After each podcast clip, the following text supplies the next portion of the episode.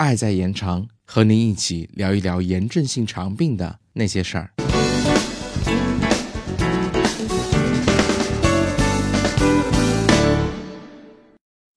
嗨，你好吗？我们又见面了。很多朋友问我们，到底该如何区分溃疡性结肠炎和普通肠炎呢？那么今天我们来聊一聊溃疡性结肠炎和普通肠炎的区别到底在哪里。很多溃疡性结肠炎的患者最早出现腹痛、腹泻等胃肠道症状，都以为是普通的肠炎，其实这两者还是有很大区别的。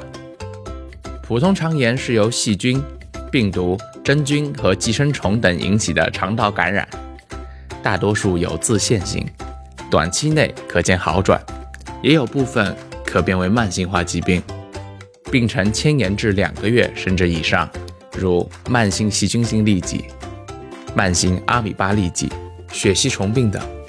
不过，这些疾病在经过正规的抗菌治疗以后，都可以基本被治愈。而溃疡性结肠炎呢，是一种累及结肠和直肠的慢性非特异性炎症性疾病。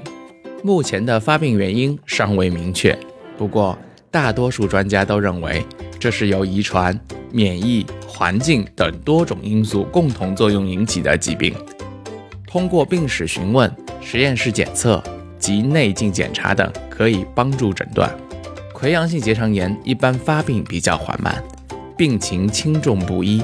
除了肠道症状以外，部分患者还可能出现消化道以外的表现，严重的还可能出现肠穿孔，甚至癌变。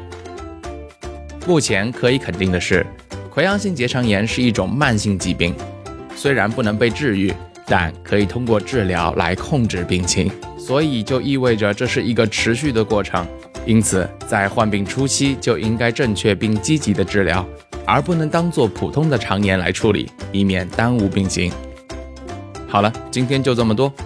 我是小白，本期剪辑 lemon 酱，我们下期再见。